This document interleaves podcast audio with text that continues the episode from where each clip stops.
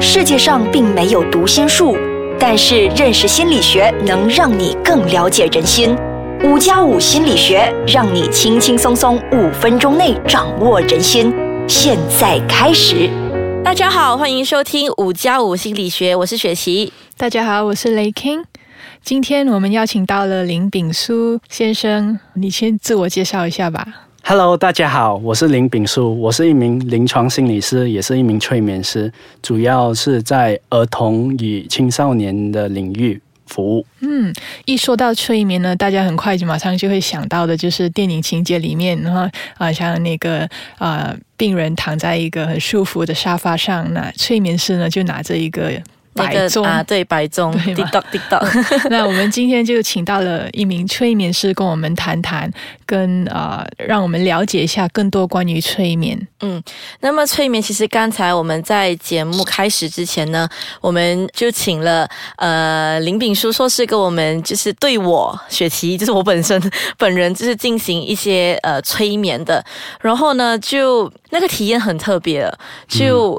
呃，我是很舒服的，我能感觉到我真的是很舒服、很放松的一个状态，然后就可能我应该是有收到一些指示，可是具体上我就不是很记得我到底做了些什么，可是就是感觉到非常舒服，然后非常自在的一个状态。然后我不晓得这样子的话是正常的吗？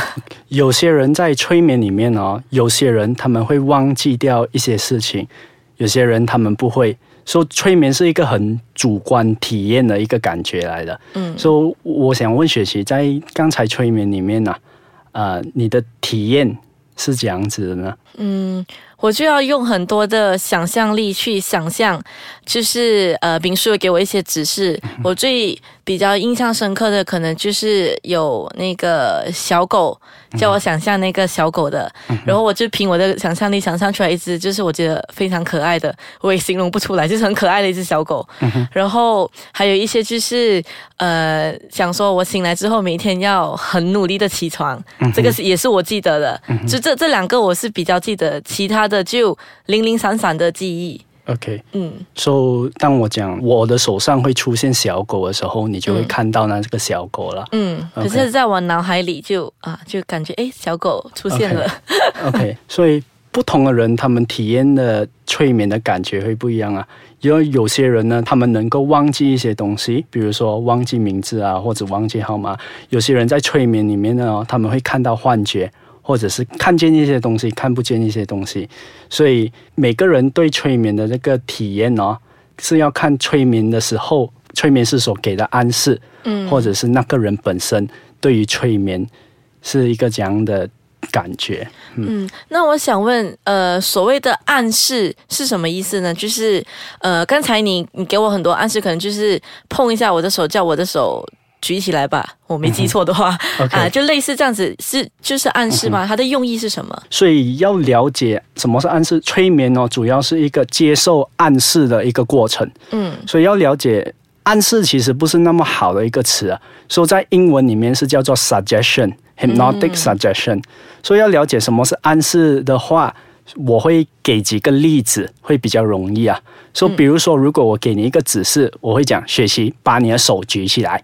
你就可以把你的手举起来。可是如果我是用暗示的话，或者是我用 suggestion 的话，我会讲你的手会越来越轻，越来越轻，越来越轻。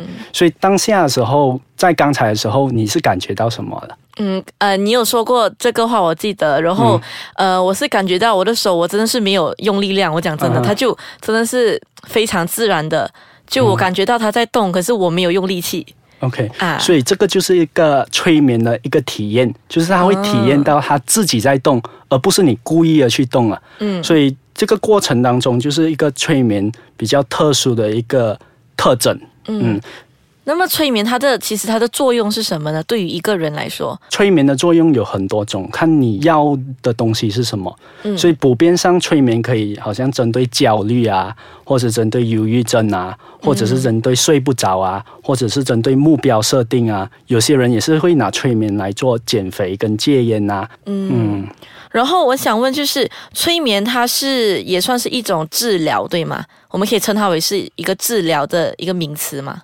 OK，所以催眠，如果你给我这样理解的话哦，催眠跟心理治疗它是分开的，所以催眠是可以跟很多东西结合的。当催眠跟心理治疗结合的时候，它就变成一种催眠治疗。可是催眠也有舞台催眠、街头催眠，或者是做 coaching 的那些催眠，或者是啊、还有一些催眠是好像让你睡觉的，或者是催眠疼痛管理。你要明白，催眠哦，它不是一个好像你睡觉就叫做催眠呐、啊嗯它是好像你接受那个暗示，然后那个暗示自然而然的发生的时候，嗯它就是一种催眠。嗯。那么如果那个人他就是接受了这个催眠之后呢，对他的帮助是什么？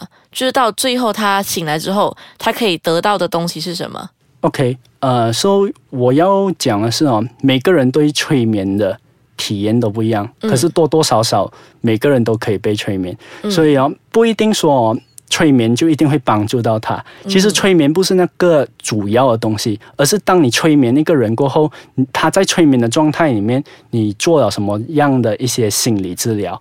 嗯好，那么我们先休息一下，待会回来呢，我们就了解更多关于催眠的。因为刚才丙叔就跟我们很详细的讲解到底什么是催眠。接下来呢，我们就要来看看那些防御性很强的人呢，他们到底能不能被催眠呢？欢迎回来。那在上半段的时候，丙叔跟我们聊到，那听起来催眠还挺神奇的，可以做的东西还好像很多。那在这里想问的是，呃，对于警惕性或防御性比较高的人，是不是也可以被催眠呢？说其实警惕性跟防御性强啊，是跟可以不可以被催眠是没有关系的。所以意思是说，一个人如果比较容易被催眠的状态是怎样呢？就是一个比较放松，他感觉到安全，他能够信任催眠师的的一种状态。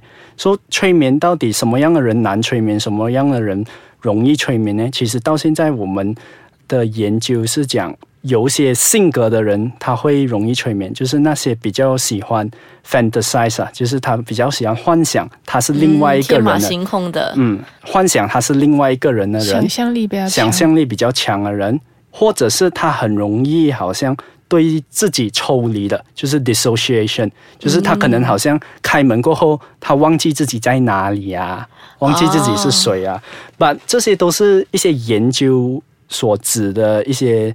类型啊，可是如果我们要真正知道，我们要做了催眠，我们才知道这个人能够被催眠的那个程度程？度到哪里？嗯然后催眠的程度其实也是我觉得啊，也是跟先天除了当时的环境有关，也是跟他的先天的这些能力有关的嗯能力指的是他的性格，对吗？性格啊，或者是他大脑的结构啊。因为比如说，有些人在催眠里面就是不能看到幻觉，but 有些人就很容易的看到幻觉。哦，明白。嗯那么我比较好奇的是，催眠师他问什么？那个呃，被催眠的人都会回答吗？因为刚才我好像很乖的都回答全部诶。所以其实这是一个误会啊，就是如果那些是要找催眠治疗的人啊，他们是你要明白他们是以什么样的状态去进行这个催眠治疗。嗯所以他们是以什么样的状态呢？其实呢，他们是以一个很矛盾的状态，他们有一些痛苦，他们想要讲，可是哦，他们又好像啊、呃不好意思，不好意思讲，哦。或者是他们就又会觉得啊、呃不可以讲家丑不可以外扬，所以可是他们又不能不讲，因为很辛苦啊，守着啊。守着，所以在一个催眠的状态里面哦，个案很容易把他们的秘密讲出来，可是嗯我们要知道，不是不是催眠师逼他讲，是本身他的潜意识里面，他就很想把这些东西讲出来，催眠只是刚好。提供一个过程或一个环境，让他能够很舒服的讲出来。外人看的时候不明白，就以为哦，其实是催眠师问什么他都会答。所以有一些比较特殊的一些人呐、我们叫 somnambulist 啊，就是比较容易进入很深层催眠呐、哦或者比较容易催眠的人呐、他们会看起来好像被控制这样子。嗯 OK，可是到底催眠的时候哦，如果是违反那个人的价值观的话哦，叫如果我叫你做的东西是违反你的价值观的话哦，你就会立刻的醒啊。哦，明白。嗯，那么在催眠期间呢，有什么一些比较要值得注意的事项吗？可能就是说，必须要在一个很安静的环境下，或者是没有任何人打扰的情况下。OK，其实是不需要安静的情况下。哦可是如果你做催眠治疗的话，你要让对方感觉到有适应，对方能够感觉到安全，他能够放松，所以才需要在一个安全的环境下。其实如果你看很多的舞台催眠或者是街头催眠，是在马路旁边很潮的，很潮的情况，也有人能够进行这个催眠。OK，、可是他们是体验那个催眠，他们用催眠好像要探索一下自己能够做些什么。他们是一种表演，它不是一种做心理治疗的过程。所以我的建议是，如果你要做心理治疗的话，你不应该在马路旁边做，或者是在舞台上面做。明白。那么呃，还有一个是比较好奇的，就催眠嘛，有些是可能去到深层催眠的。那么在这种深层的环境下呢，那个被催眠的人呢，他有没有一些呃潜在的威胁性？呃，可能好像他真的是睡得太沉了，然后就是没有办法被唤醒。所以我也要讲一讲催眠的这个危险性了。嗯，说我做催眠这么久哦，是没有一个人是不能被唤醒啊。说、最多他睡一下子，就算你唤不醒他，他是睡着啊，他不是被催眠啊。OK，所以不能被唤醒，它是没有发生过，在催眠的历史也是没有发生过。可是催眠有一些其他危险性，那个危险性包括。对于有一些创伤的人，如果你不懂得怎么处理的话，你会重新的把这个创伤唤起。OK，这个是第一个危险性。第二个危险性哦，就是你很容易的，当你说出一些暗示的时候，很容易的会让人家有错误的记忆，就是改变一些对方的记忆。因为在那种很容易接受暗示的状态，或者接受 suggestion 的一个状态的时候，如果你没有很清楚的讲你的暗示的话，这个人会有一些 false memory。OK，这个就是我能想到的危险的东西。还有一样就是，当你很信任一个人的时候，然后如果催眠师会给一些不好的暗示，那个人也是会被利用。可是这个东西哦，它不只是一个催眠师跟个案的关系，治疗师也很多时候是可以。不好的治疗师有很多时候也是会利用个案的、嗯，明白。嗯，那总结下来，催眠有它的用处，也有它的危险性。那想在这里问一下的是，呃，我们是否可以进行一些自我催眠，帮助自己？OK，so、当然是可以啊，因为自我催眠只是自己给自己暗示，自己给自己的潜意识暗示，就是这么的简单啊。嗯嗯，所以他就是，如果我的所谓的自我催眠是我决定我每一天都要很早起床，所以我就给我自己这个暗示，所以之后我就会可能比较容易达到这个目标嘛，是这样子的一个理解吗？所以学习自我催眠哦，主要不是那个步骤啊，主要是哦，你给的暗示哦，是好像你要懂什么是 suggestion 先。我一直想不到一个更好的词来替代暗示这个东西啊，因为。因为在催眠里面有一个叫做 direct suggestion 的东西，就是直接的暗示，所以哦，主要是好像如果你讲你要每天早一点醒哦，你不是讲只是你自己我要早一点醒，而是哦时间一到我就自然的醒啊。我、啊我觉得我醒来的时候是很容易的一件事情。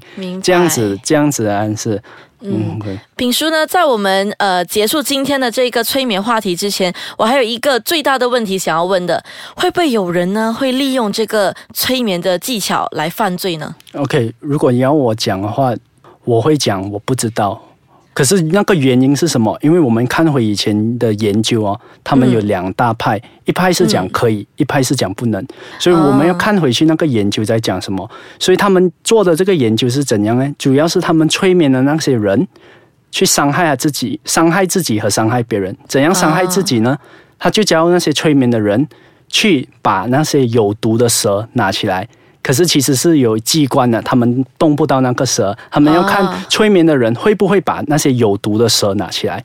呃 OK 就让他去做一些会危害到自己的事情，对吗？这个是一个情况，另一个情况是是他给他一杯水，然后跟他讲、这个是强水，会烧伤人的强水，然后叫他去把这杯水泼去那些研究员上面。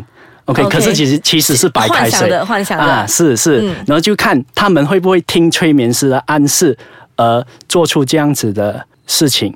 OK，嗯，明白。所以这个东西是没有一个根据，可是还是会依照那个人的自我意愿，对吗？不是啊，如果他们是万中选一啊，啊，这些催眠的人哦，他们是发现的确是有人会把蛇拿起来，的确是会有人会把墙水泼出去的。